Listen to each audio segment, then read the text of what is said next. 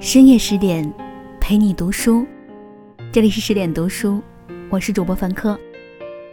今天要跟大家分享的文章题目是《读懂林语堂，遇见世间最有趣的灵魂》。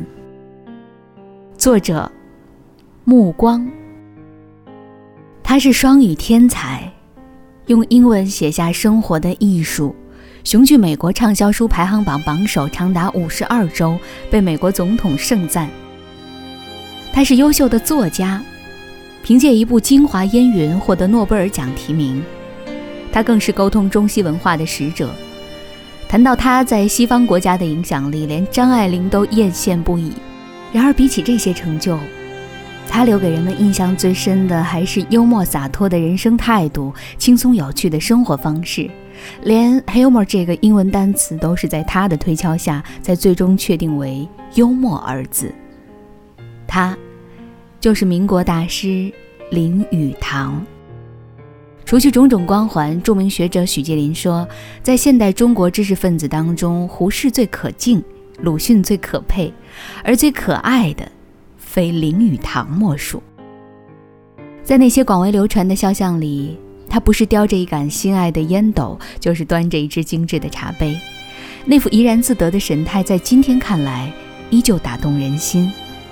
读懂林语堂，也就明白了什么是有趣的灵魂。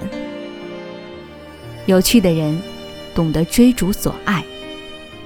一八九五年，林语堂出生在一个福建乡村的牧师家庭里，父亲为他取名和乐，寓意平和安乐。这四个字也在冥冥中对应了他一生的心态和追求。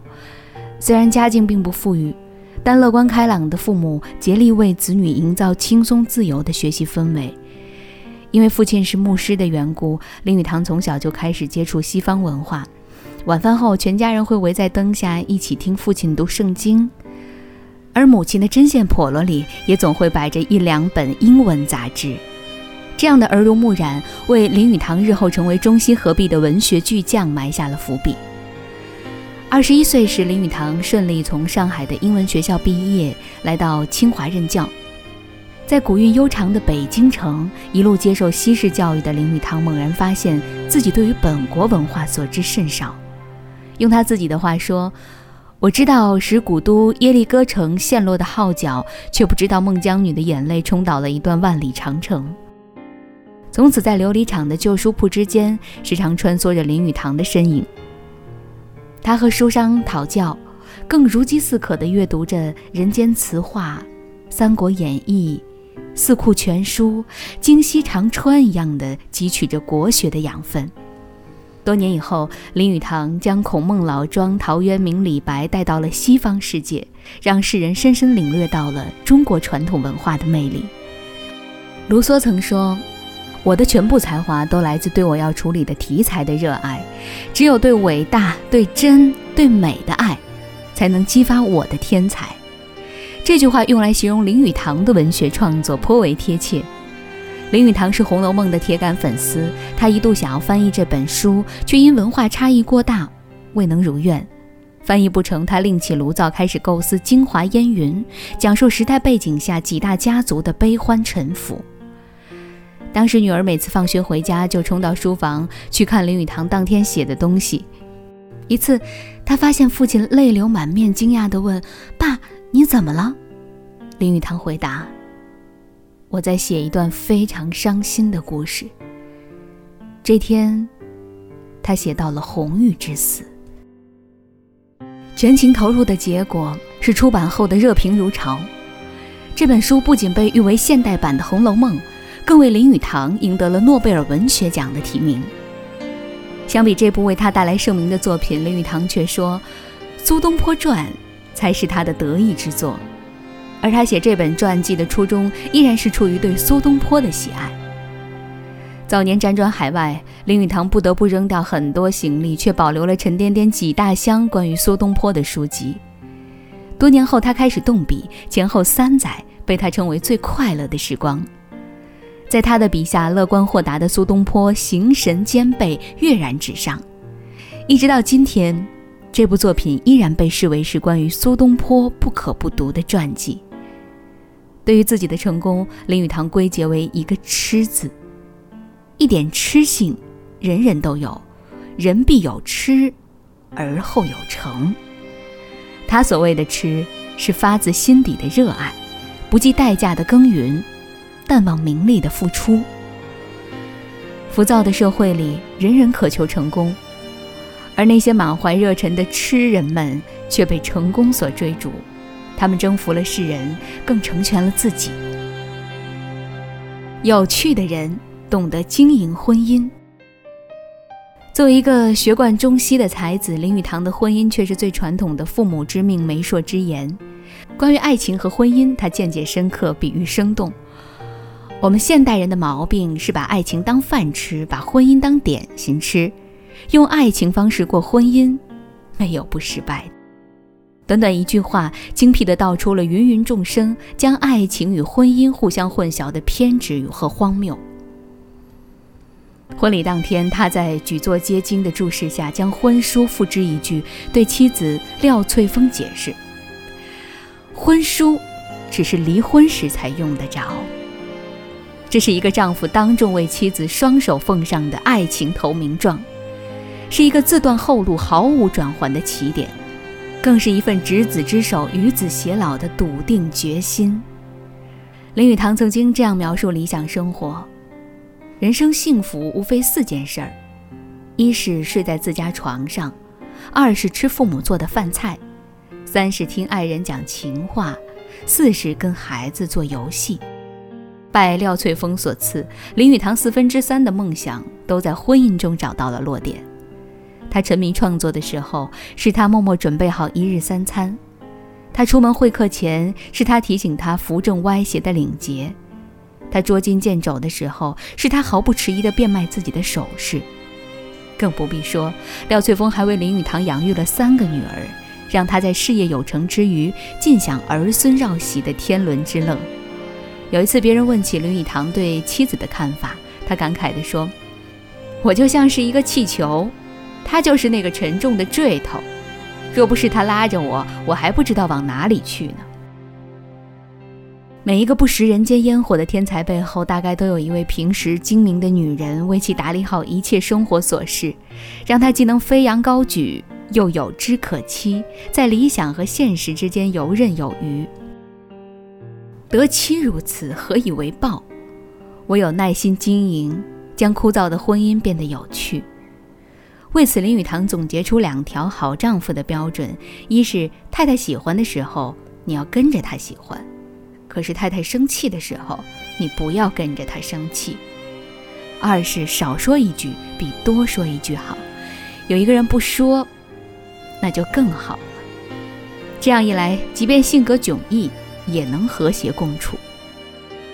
一年冬天，廖翠峰患了急性盲肠炎，住院时大雪纷飞，林语堂找不到车子，急中生智驾来一辆雪橇，像圣诞老人一样将生病的妻子接回家中。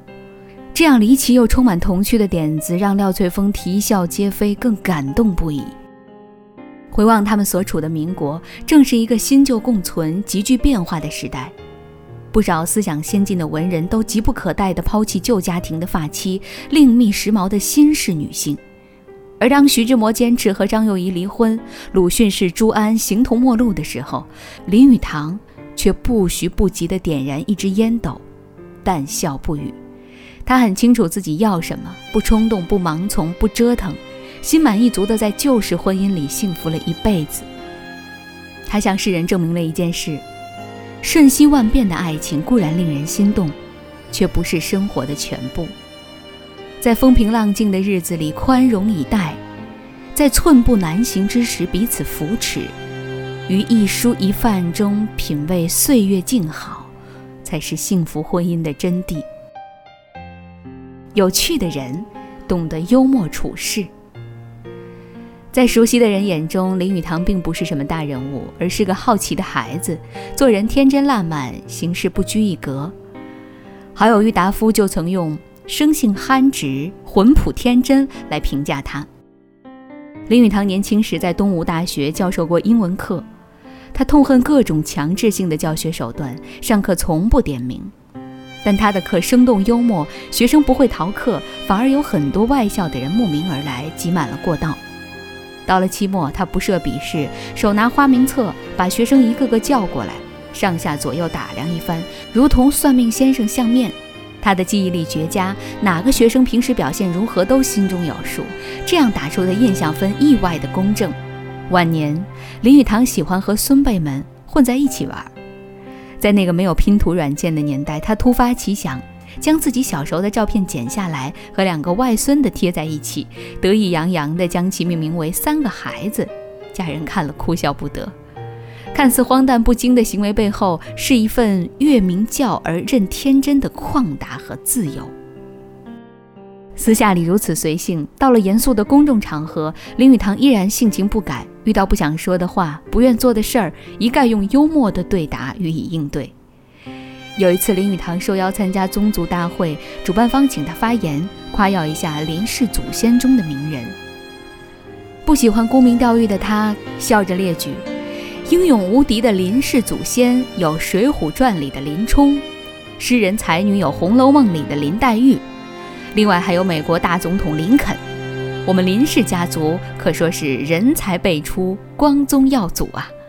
听到这一连串八竿子打不着的人名儿。台下的观众早已笑得前仰后合，而在另一次典礼上，前面的演讲者内容枯燥乏味，观众们听得昏昏欲睡。随后上台的林语堂用一句话结束：“绅士的演讲应当像女孩子穿的裙子一样，愈短愈好。”话音未落，全场掌声雷动。在林语堂看来，幽默是一种人生的态度，一种应付人生的方法，是智慧之刀的一晃。种种诙谐风趣的表象下面，是内心的坚守、成名的智慧，更是一种举重若轻的处世之道。